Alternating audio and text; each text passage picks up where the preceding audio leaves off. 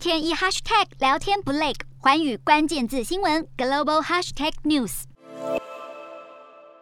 终于是大解封了哦，那么新加坡的航空业将会迎来哪一些利多？目前为止，大家可以看到，在新加坡机场呢，已经人潮慢慢的回流了。那其实 The Straits Times 就有做一个调查哈，大家对于这个疫情后解封到底是持什么样的心态？根据呢他们线上的民调呢，有百分之五十七的新加坡的居民就觉得说哇开心或者是非常开心，因为他们觉得经济终于要好转了。毕竟航空跟服务业是他们两个生命的支柱。对，所以其实，在过去呢，大家可以看到，从这个千人确诊、万人确诊。一直到最高的二点六万人，二月底的高峰之后就慢慢的回稳，所以其实新加坡在一二月虽然是还蛮严峻的，但他们的措施是一直有在做航空业的调整，大家可以来观察一下，因为航空业刚刚思敏有提到哈，占他们的 GDP 是百分之五，有二十万个工作机会。那 Bloomberg 其实刚刚根据这个里面的数字有分析到，一二月虽然是新加坡疫情的高峰，但是因为它一些政策的调整跟改变，它的这个机场人次在樟宜机场一二月旅客就一百四十二万。那为什么要提出这个数字呢？因为以前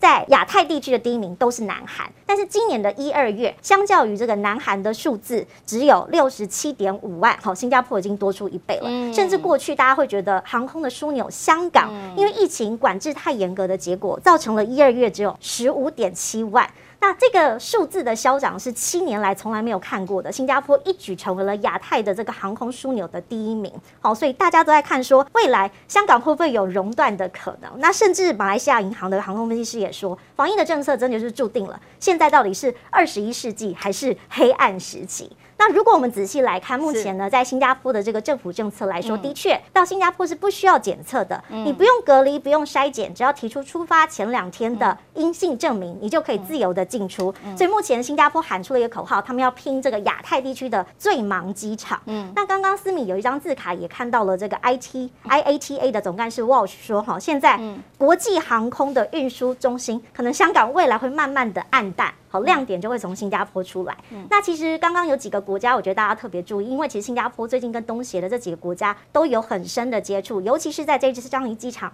过去有很多直飞的航班，但现在因为疫情取消了之后呢，它反而是东南亚的转机客的重心。哈，因为过去大概在纽澳、欧美的中继站，全部都会经过新加坡，尤其是现在目前我们观察的这个数字，运输量已经占了樟宜机场的百分之五十以上。那过去可能这些疫情前的状况只有百分之三十，所以你可以。发现东南亚的这个运转反而是因为新加坡而不断的成长，那尤其是现在已经是全面解封，他们几乎是已经是一个共荣圈，大家都一起把经济往上做。那另外就是新加坡，刚刚我们有提到，在最严峻的时候，人很少的时候，他们做了很多非接触式的服务，比如说过去大家在桃园机场看到的这个自动通关，他们目前在机场就是几乎都已经是自动用电脑来辨识你的证件系统。那另外在清销，他们也做了很多就是超前的这个设施部署，希望就是。抢这波的旅游反弹。那刚刚我们也有在聊天的时候提到，其实现在不管是线上推出的行程，或者是旅游展等等，大家对于这个疫情后的旅游商机都是蠢蠢欲动。